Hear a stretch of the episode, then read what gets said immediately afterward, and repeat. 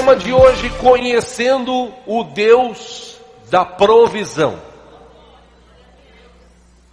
Por que conhecendo? Porque nós estamos numa série de estudos que uh, nos levam a viver próximos do Senhor, perto do Senhor, a conhecê-lo mais. Como Jó, que parecia aquele cristão acima de qualquer suspeita, mas uh, um belo dia ele mesmo, quando tem um, um encontro com Deus, ele se coloca no seu lugar, ele se humilha e ele diz: Antes eu te conhecia de ouvir falar, mas agora uh, eu te conheço de te ver, de contigo andar. Então Jó conhecia Deus de ouvir falar. Quando ele se encontrou com Deus, realmente, ele começou a ouvir Deus falar com ele. E a gente vem estudando, conhecendo um pouco mais desse Deus, que, como eu disse, também temos uma vida espiritual, e essa vida espiritual que nós temos, nós precisamos uh, crescer, nós precisamos desenvolvê-la. E a gente só vai desenvolver a nossa vida espiritual se a gente estudar a Bíblia, se a gente orar, se a gente se aproximar de Deus. Pelo menos eu creio que esse é o desejo dele revelado na palavra. Hoje, já que a gente está a cada domingo esmiuçando a essência de Deus, hoje eu quero com os irmãos estudar, pela graça do Espírito Santo, sobre uh, a provisão de Deus. Por que Deus da provisão? Por que, que a gente precisa uh, conhecer o Deus da provisão?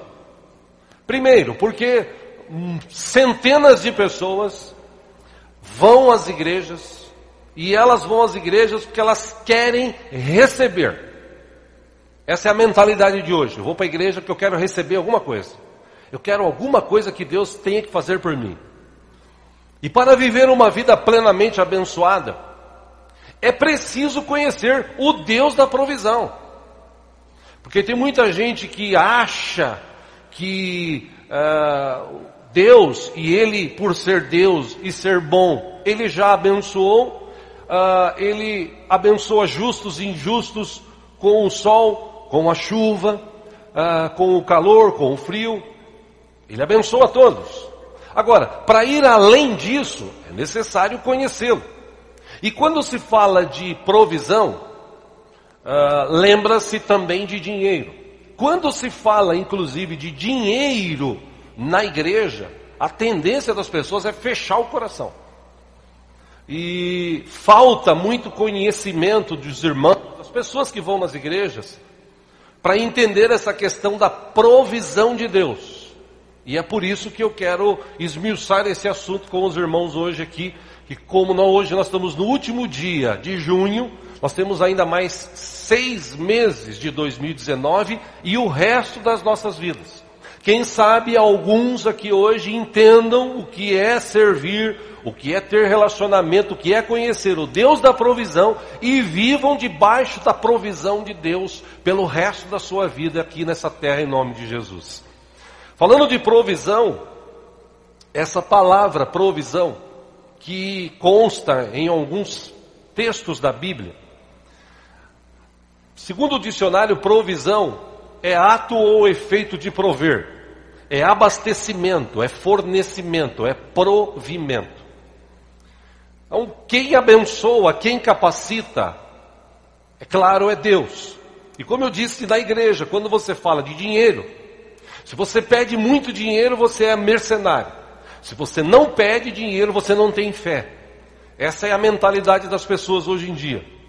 E na verdade, era até para não precisar falar de assuntos como esse na igreja.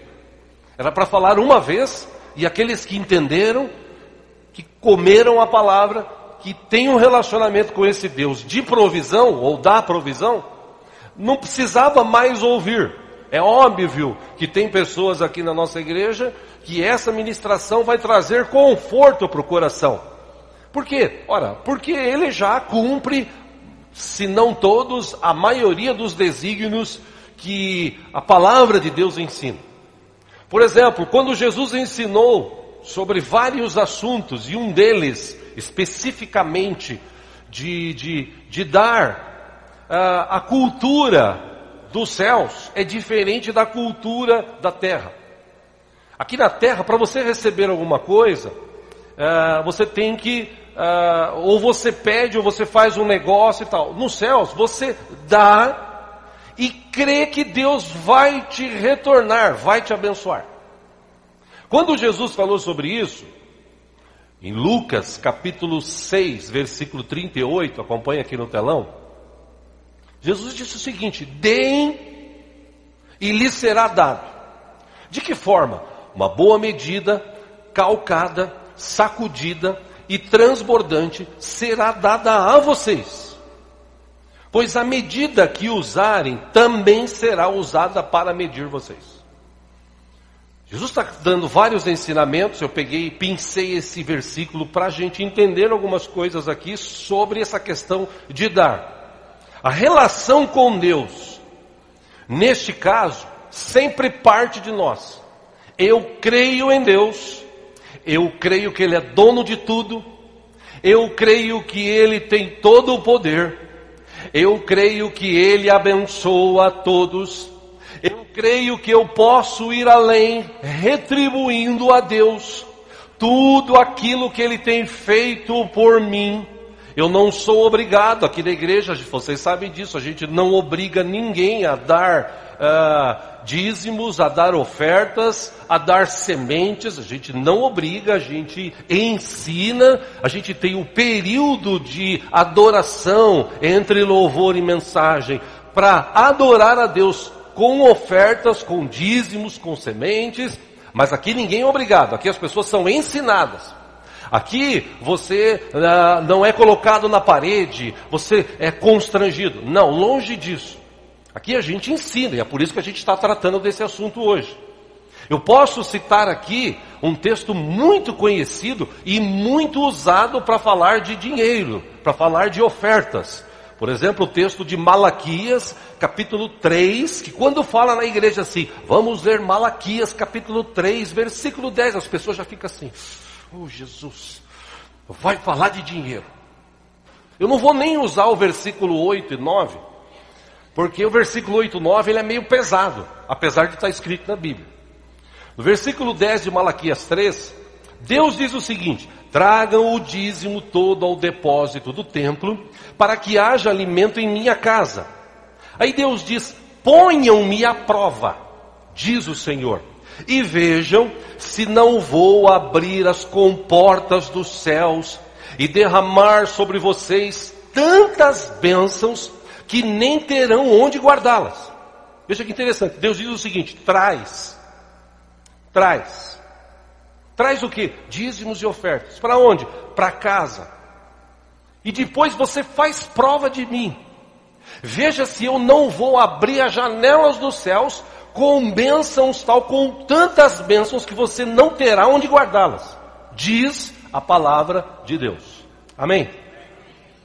Versículo 11, Deus ainda fala para aquele povo: Impedirei que pragas devorem suas colheitas, e as videiras dos campos não perderão o seu fruto, diz o Senhor dos Exércitos. 12. Então todas as nações os chamarão felizes, porque a terra de vocês será maravilhosa, diz o Senhor dos Exércitos.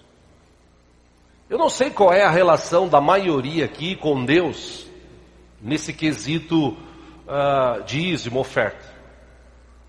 Mas o que eu quero ressaltar aqui, né, nesse relacionamento de homem, mulher, servo, serva, cristão, cristã, com o Deus da provisão, deveria ser uma relação que, que prevalecesse confiança. Confiança. Uh, Lucas capítulo 16, versículo 10, acompanha aqui no telão. Jesus disse, não falando de dinheiro, mas falando de uma outra questão, mas isto serve para as nossas vidas. Ele diz: quem é fiel no pouco, também é fiel no muito. E quem é desonesto no pouco, também é desonesto no muito. Aqui nesse assunto, Jesus está falando, dando uma ministração sobre riqueza, sobre posses. Ele foi questionado sobre isso. Essa parábola de Lucas 16 é uma parábola até desde o começo dela difícil de se entender. Porque tem algumas coisas que são descritas aqui nesse texto que é difícil de entender. Só mesmo para quem estuda a palavra. E nesse caso, versículo 11, Jesus diz assim: Se vocês não forem dignos de confiança em lidar com as riquezas deste mundo ímpio, ah, quem lhes confiará as verdadeiras riquezas? No versículo 12 ele diz: Se vocês não forem dignos de confiança em relação ao que é dos outros, quem lhes dará o que é de vocês? Versículo 13: Nenhum servo pode servir a dois senhores. Por quê? Ora, pois odiará um e amará o outro, ou se dedicará a um e desprezará outro. Vocês não podem servir a Deus e ao dinheiro. Versículo 14, último, diz que os fariseus que amavam o dinheiro, eles ouviam tudo isso que Jesus falava e zombavam dele. Aquela questão que a gente fala aqui que eu já falei aqui várias vezes, né? E eu gosto de falar de coisas da minha vida.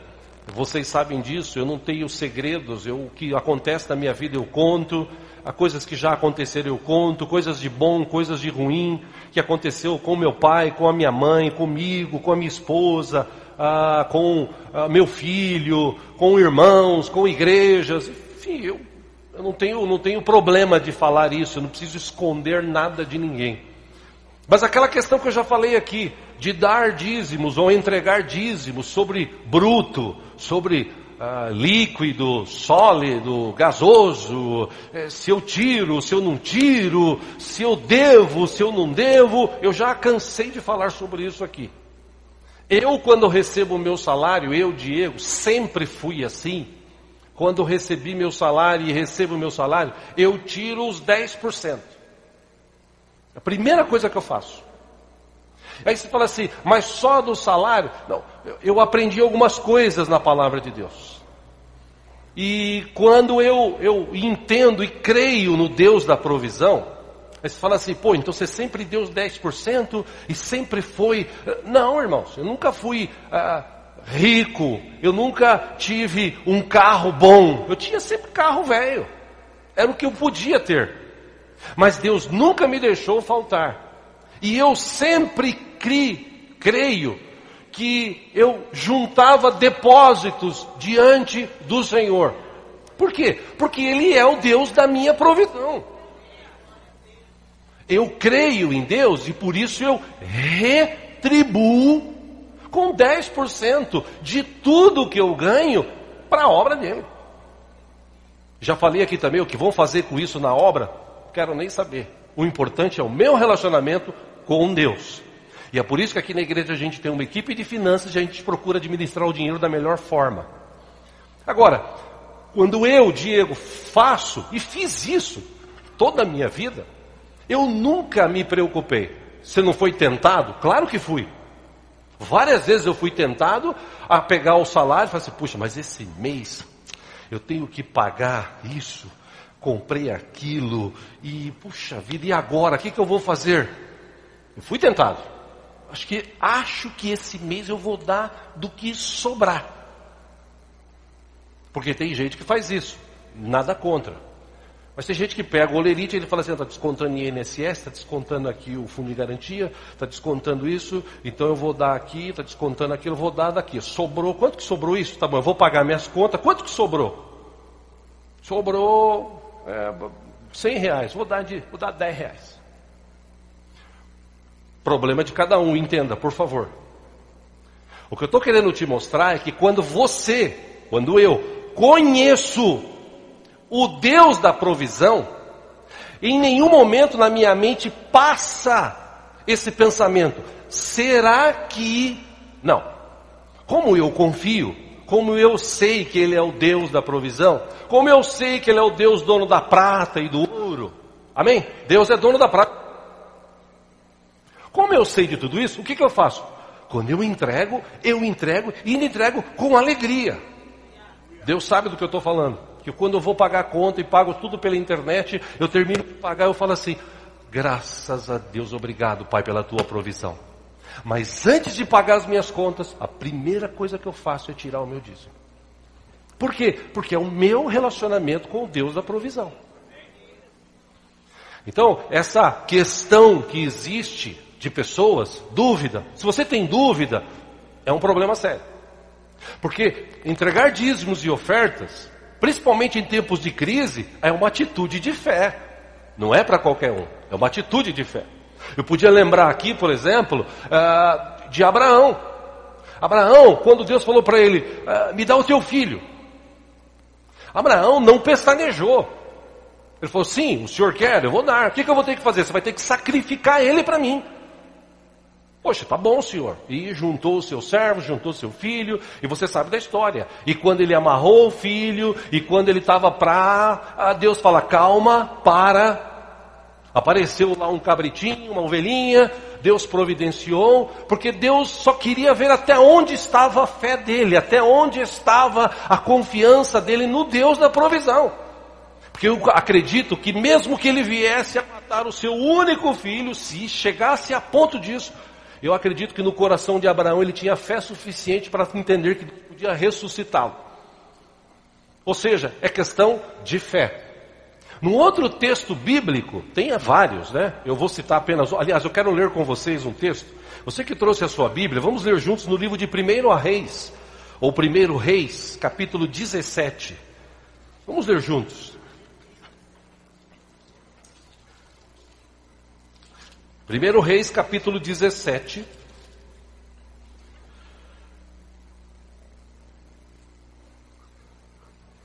Deus é bom.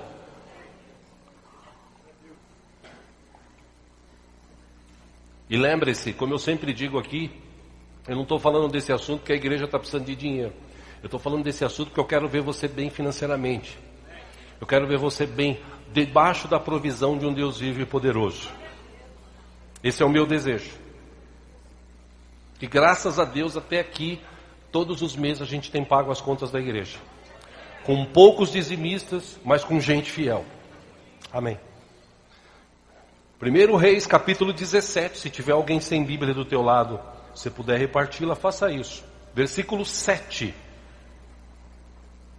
Elias, ele estava ali sendo sustentado por corvos, tal. Versículo 7. Algum tempo depois, o riacho secou-se por falta de chuva. Versículo 8. Então a palavra do Senhor veio a Elias. 9. Vá imediatamente para a cidade de Sarepta de Sidom e fique por lá ordenei a uma viúva daquele lugar que lhe forneça comida. Dez, e ele foi. Quando chegou à porta da cidade, encontrou uma viúva que estava colhendo gravetos. Ele a chamou e perguntou: Pode me trazer um pouco d'água numa jarra para eu beber? Versículo 11: Enquanto ela ia buscar a água, ele gritou: Por favor, traga também um pedaço de pão. Versículo 12: Mas ela respondeu: Juro pelo nome do Senhor, o teu Deus, que não tenho nenhum pedaço de pão, só um punhado de farinha num jarro e um pouco de azeite numa botija. Estou colhendo uns dois gravetos para levar para casa e preparar uma refeição para mim e para meu filho, para que a comamos e depois morramos. Versículo 13: Elias, porém, lhe disse: Não tenha medo Vá para casa e faça o que disse. Mas primeiro faça um pequeno bolo com o que você tem e traga para mim. E depois faça algo para você e para o seu filho.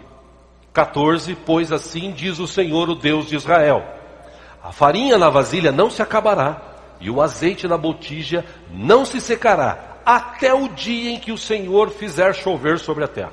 15, ela foi e fez conforme Elias lhe dissera. E aconteceu que a comida durou muito tempo para Elias, para a mulher e sua família. Por quê? 16. Pois a farinha na vasilha não se acabou e o azeite na botija não se secou, conforme a palavra do Senhor proferida por Elias. Só até aí.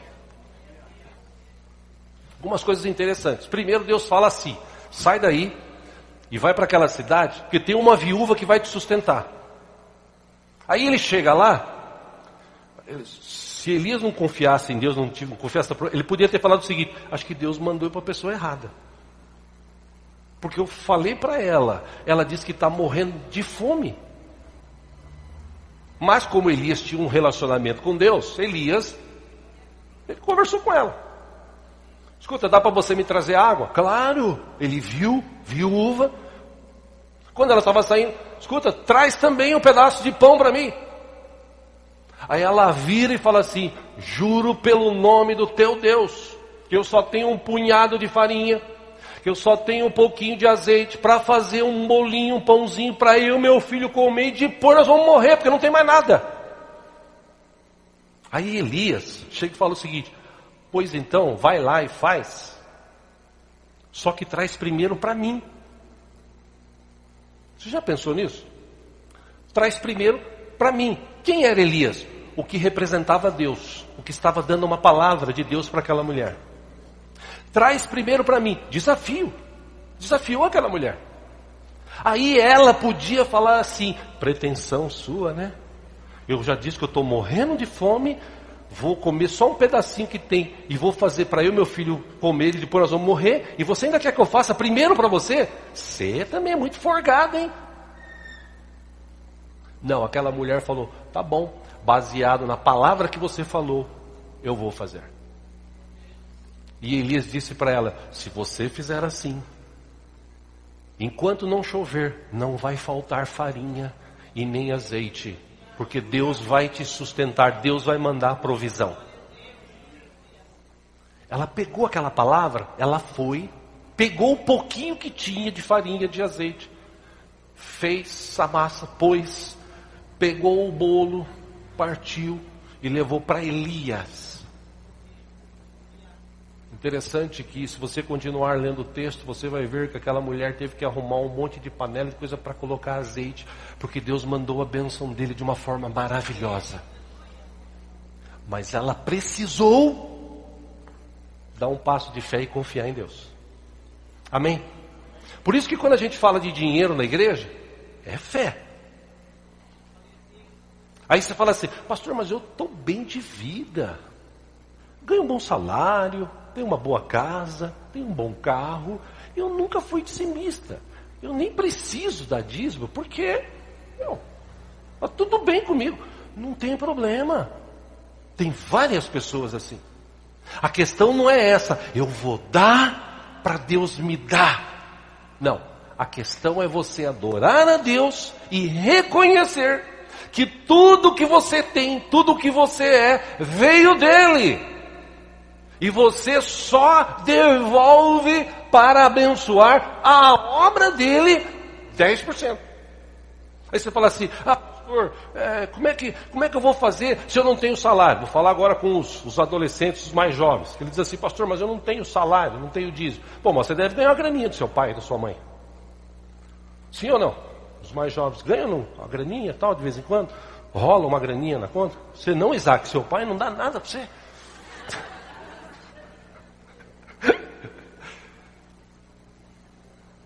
Olha lá, o pastor já está olhando lá de cima bravo lá. Vai jogar o sapato de lá. Brincadeira. Eu fazia o quê? Quando eu recebia uma graninha do meu pai? Isso lá nos primórdios da humanidade, né? Porque naquela época, essa questão de dízimo e oferta era bem pouco. Eram pouquíssimos as pessoas que davam ofertas, que davam dízimo na igreja. Era uma luta. Só que antigamente, quando você for construir alguma coisa, a pessoa dava, dava anel, dava corrente, dava carro, as pessoas davam e viam as coisas acontecendo. Aí a gente trouxe, resgatou a palavra e tal. Mas eu me lembro que algumas vezes que ganhava algum dinheiro do meu pai, e isso foi bem pouquíssimas vezes, mas pouquíssimas, porque eu estava puxando ontem à noite na memória, né? Estava assistindo a televisão, estava ligada, mas eu estava pensando assim, caramba, como é que fazem já 56 anos, fazem mais uns é, é, eu comecei a trabalhar com 13 para 14. Aí quando eu recebi o salário, eu entregava jornal das 6 às 8 da manhã numa bicicletinha, E depois das oito e meia até as cinco e meia trabalhava numa gráfica, isso com 13 para 14, e depois eu ia para casa e sete da noite entrava na escola e saía às onze e quinze. Todo dia sim. Inclusive, ano retrasado eu fui visitar lá Araçatuba, e com a minha irmã, com a minha esposa, e a gente foi lá na escola onde eu estudei. Eu falei, eu quero passar na escola aqui. Né? E chegou lá, tal, conversa com a diretora. Eu fui aluno aqui, lá em 1900 e fumaça, né? E tal. Pô, que legal. Então, inclusive, eu sou aquele cara que um dia dormiu aqui na escola. Foi você? Foi. Todo mundo sabia. Você veio, passou 30, tinha uma lenda lá que alguém tinha dormido na escola. Era, fui eu. De tanto que eu trabalhava, eu cheguei, teve uma noite assim, uh, o professor falou o seguinte, uh, acabou agora, 11 horas, 11 15 vai bater o sinal, 11 horas, vocês podem guardar as coisas, descansar, vamos esperar, só para sair certinho e tal. E eu guardei minhas coisas e fiz assim, ó, na carteira. Acordei meia-noite e meia, todo mundo tinha ido embora, escola fechada, escura. Sério, parecia filme de terror. E eu acordei assim, meu Deus, tem misericórdia. Jesus amado. Aí fui para o corredor, abri a porta, olhei para um lado, para outro, tudo fechado, apagado. Aquele, aquele negócio que dá do cabelo, assim, vai até o dedão, né?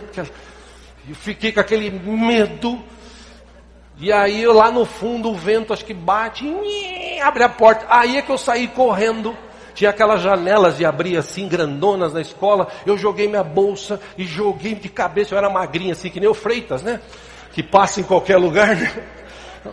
Plás, caí lá embaixo e levantei, vieram os cachorros lá do caseiro e tal. E Jesus amado, o homem veio com um porrete. Falei, pelo amor de Deus, eu dormi aí e tal. A minha bicicleta destranquei e fui embora. 15 para uma da manhã, cheguei em casa, minha mãe na janela lá esperando. O que foi, meu filho? Dormi na escola. Pior foi no outro dia, que quando eu cheguei lá, todo mundo, né? Você viu que alguém dormiu aqui na escola de noite? É mesmo? Dormiram? Eu vou falar que fui eu? Eu não. Agora, 30 anos depois, é que eu fui lá e falei.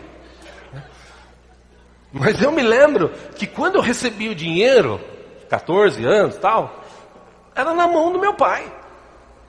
Não tinha esse negócio assim, ó oh, pai, eu vou te ajudar a pagar a conta de luz. Não. Meu pai pegava a grana e falava, daqui, Esquece de dar o seu dízimo. Mas eu queria comprar um tênis. Dá para comprar um que chute. Os mais velhos sabem do que eu estou falando. Sim ou não? Tem algum velho que usou que chute aqui já? Graças a Deus, né? Amém. Obrigado. Que chute. Você usava para tudo, para jogar bola, para trabalhar, para ir na igreja.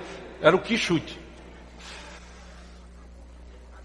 Eu sei que Desde essa época, desde essa época, a gente já tinha, era ensinado, meio que forçadamente, a tirar parte do dízimo e dar a grana na mão do pai. Está ensinando isso na sua casa? Isso, por favor, Emerson, ensina mesmo. Mas aí você fala assim, ah pastor, eu recebo do meu pai uma mesada. Ou da minha mãe, recebo uma mesada. Mas é só sem conto. Sem conto não dá para nada se você aprender a tirar o dízimo e entregar na presença do Senhor, 90 conto vai dar para muito.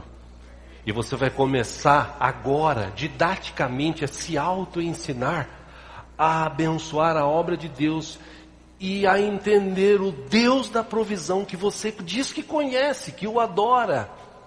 E entender que Ele, ao longo da tua vida, quando você tiver com dificuldades, Deus vai prover. Porque o problema de muita gente, como diz lá em 2 Coríntios 9, Deus dá a semente para o semeador e pão para o que come. Interessante esse texto. Por quê? Porque lá está dizendo o seguinte: tem gente que recebe semente e semeia, e tem gente que só recebe pão e come.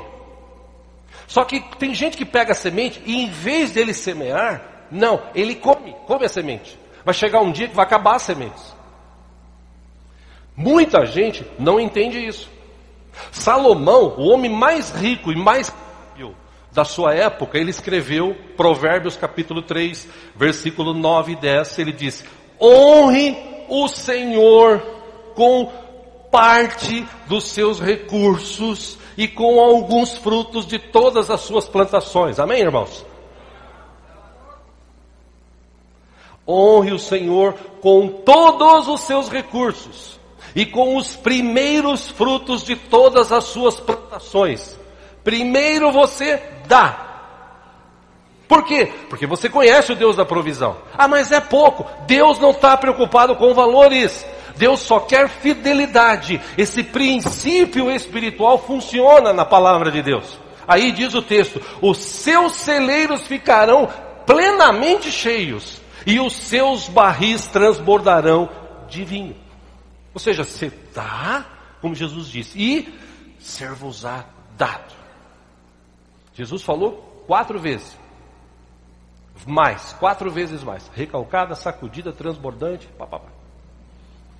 Ou seja, quando Jesus fez também aquele milagre chamado da multiplicação de pães e de peixes, por que que Jesus conseguiu fazer aquele milagre? Por quê? Por quê? Por quê? Porque alguém tinha cinco pães e dois peixes. Sim ou não? Eu já brinquei até falando sobre isso aqui. Se fosse o Jackson que estivesse lá, ele ia falar assim: não dou, não dou, não dou. Brincadeira, Jackson. Mas aquele menino, o pouco que ele tinha, cinco pães e dois peixes, que era pouco, né? Menino, come pra caramba, né? Quando Jesus fala para os seus discípulos providenciarem, eles ficam olhando para o outro. Aí chega o menino, o pouco que ele tinha, e fala assim: Ó, tá aqui, ó. Aí o Deus da provisão ora e multiplica de cinco pães e dois peixes mais de 15 mil pessoas comeram e ainda sobrou numa das multiplicações 12 cestos cheios. Por quê? Porque o nosso Deus tem a capacidade de fazer infinitamente mais. Mas alguém precisou dar cinco pão e dois peixes. Amém, irmãos? Amém? Está entendendo? Vamos lá. Tem um texto do livro de Salmos que relata algo muito importante sobre o povo que saiu do Egito. Talvez alguns até se identifiquem com isso. Porque eles não acreditavam na provisão de Deus. Quando eles saíram de lá, eles saíram de lá batendo palma, felizes. Saíram de lá regozijantes. Até o primeiro obstáculo. E eles não acreditavam na, na provisão do Senhor. Um dos salmistas, um dos filhos de Asaf, Salmo 78, versículo 13, ele, ele, na sua descrição, falando desse povo, ele disse o seguinte: Deus dividiu o mar para que pudessem passar, fez a água erguer-se como um muro. 14, ele os guiou como a nuvem de dia e com a luz do fogo de noite. 15. Fendeu as rochas do deserto e deu-lhes tanta água como a que flui das profundezas. 16. Da pedra fez sair regar, é, regatos e fluir água como um rio.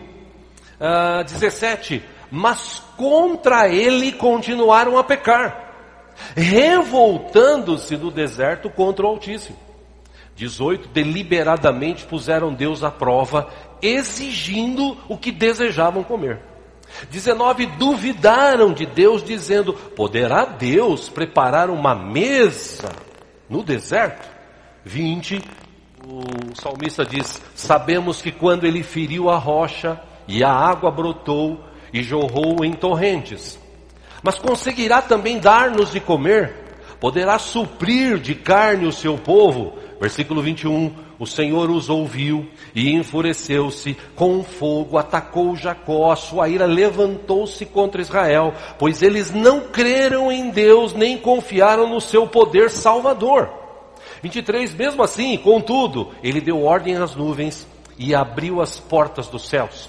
Ele fez chover maná para que o povo comesse, deu-lhe o pão dos céus. Os homens comeram o pão dos anjos, e enviou-lhes comida à vontade, e enviou dos céus o vento oriental, e pelo seu poder fez avançar o vento sul, fez chover 27 carnes sobre eles como pó, bandos de aves como a areia da praia. 28, levou-as a cair dentro do acampamento ao redor das suas tendas. 29, comeram à vontade e assim Deus satisfez o desejo deles. Mas para acontecer isso, antes eles reclamaram, eles duvidaram da provisão do Senhor. E talvez esse seja o maior problema que a gente vive hoje, porque tem muita gente que diz que conhece Deus, diz que ama Deus, mas não conhece Ele e não confia nele como deveria. Volto a dizer, quando a gente fala de dinheiro, dinheiro é um negócio que mexe. Ele mexe tanto que Jesus falou, ele se torna um Deus. Ele é um Deus que controla a tua vida. Ele é um Deus que faz com que você reflita e pense assim: eu acho que vai faltar, eu acho que eu não vou dar, eu acho que eu não preciso dar. Por quê? Porque é o dinheiro que controla você. Quando você conhece o Deus da provisão, você controla o dinheiro. E quanto mais você controla o dinheiro, no sentido de ele não dominar você, quanto mais você dominá-lo, mais Deus vai te capacitar financeiramente. Porque Deus conhece o meu coração, conhece o teu coração. Esse povo que saiu do Egito, eles saíram de lá ricos. A gente já cansou de estudar. Saíram de lá saudáveis. E saíram de lá para uma terra prometida. Só que bastou acontecer as dificuldades. Veja que interessante. Esse povo, em vez de adorar a Deus com o que tinha, eles foram e fizeram com o que tinham: os, o, o, ouro, as, os anéis, colares, moedas, tudo que eles ganharam dos egípcios. Em vez de eles pegar aquilo e adorar a Deus, eles dão aquilo e faz um bezerro de ouro para eles adorarem o bezerro. Veja a que ponto chegou. Deus tinha provido para eles condições deles viverem. Deus tinha prometido uma casa para eles, uma terra abençoada. Pois eles não confiavam no Deus da provisão. Faltou água, eles reclamaram. Faltou carne, eles queriam comer carne. Deus mandou. Está aqui o texto. Que encheu, era para comer pelas ventas. Tem, tem traduções que diz isso. Mas mas, quem lê Bíblia sabe, de 20 anos para cima, exceto Josué e Caleb, essas pessoas não tiveram o prazer de entrar na terra prometida. O que, que eu aprendo com isso? Tem muita gente que está na igreja, que vive dizendo que ama Deus, que confia em Deus, mas que ele não vai para frente, ele não sai daquela situação, está sempre naquela situação mirrada, amarrada. Por quê? Porque na hora que ele recebe um dinheiro, pouco ou muito, ele, ele não tem aquela paz no coração, você fala, graças a Deus, é pouco, mas tá bom. Vou guardar aqui a parte do Senhor. Primícia. Amém? O que, que é primícia? Primeiro.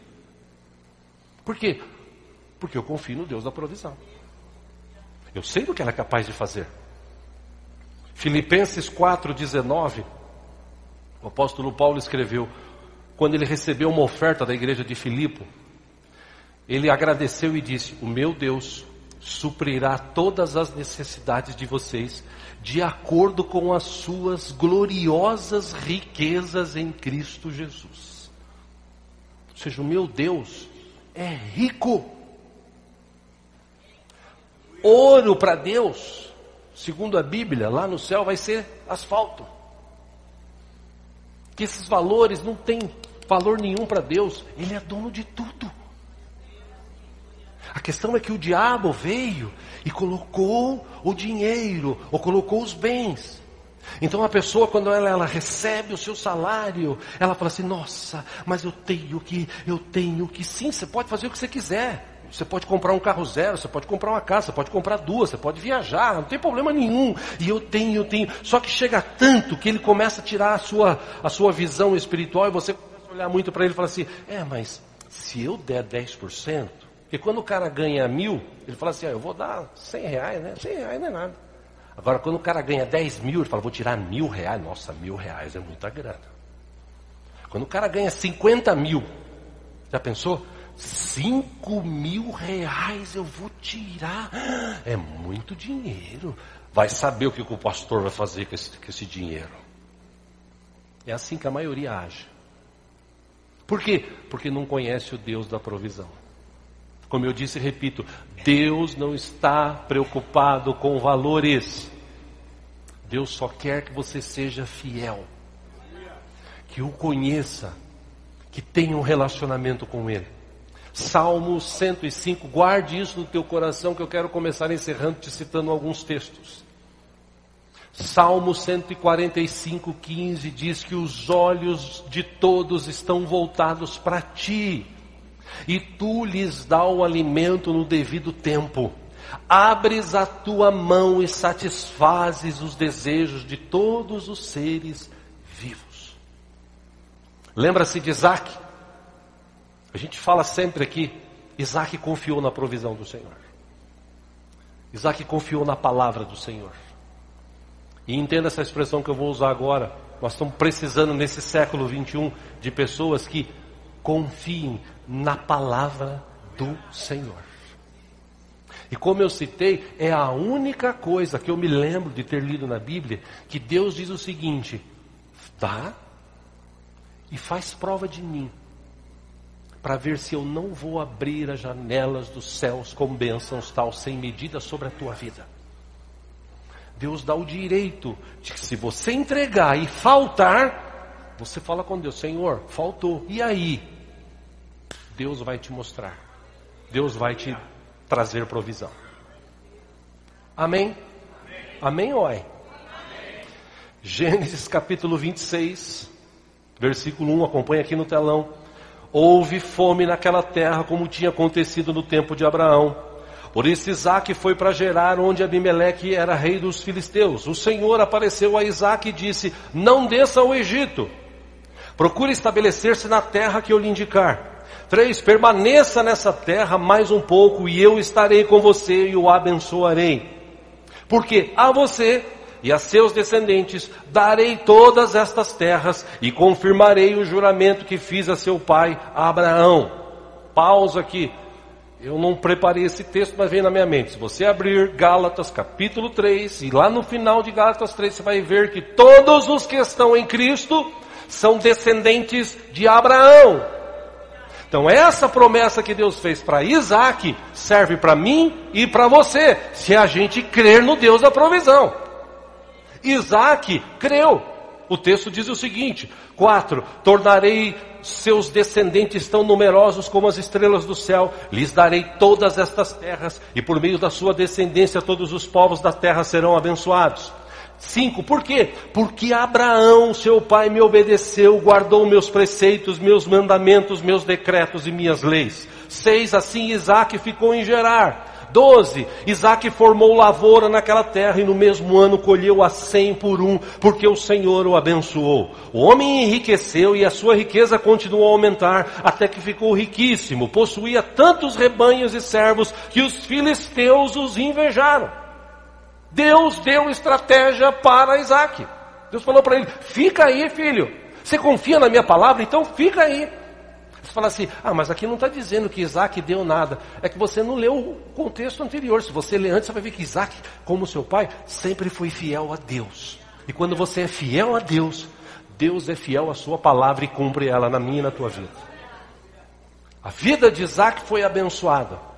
Por quê? Porque ele confiava no Senhor, o Deus da provisão. E o interessante é que esse Deus, que também é da provisão, ele está conosco em todos os cultos. Ele está conosco todos os dias, até a consumação dos séculos. O problema é que falta a gente crer. Por isso que em 2 Coríntios, vou encerrar com esses textos aqui, capítulo 9, versículo 6, Paulo, escrevendo à igreja de Corinto, ele diz: Lembre-se, aquele que semeia pouco, também colherá pouco. Aquele que semeia com fartura, também colherá fartamente. Cada um dê conforme determinou em seu coração, não com pesar ou por obrigação, porque Deus ama quem dá com alegria. Você deu? Dei. Ótimo, oito. E Deus é poderoso para fazer que lhe seja acrescentada toda a graça. Para quê?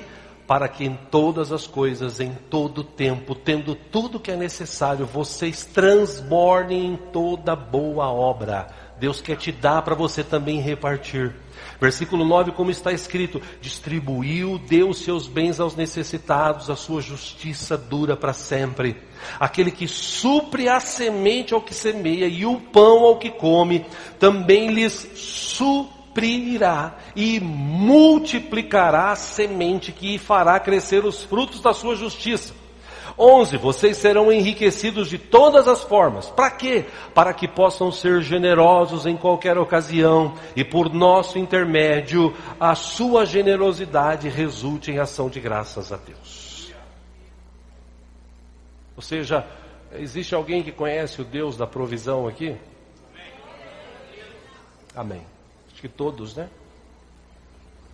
Se a gente conhece, para te ajudar a entender isso e a gente orar, Lembre-se sempre, Salmo 104, 13: Dos teus aposentos celestes regas os montes, sacia-se a terra com o fruto das tuas obras.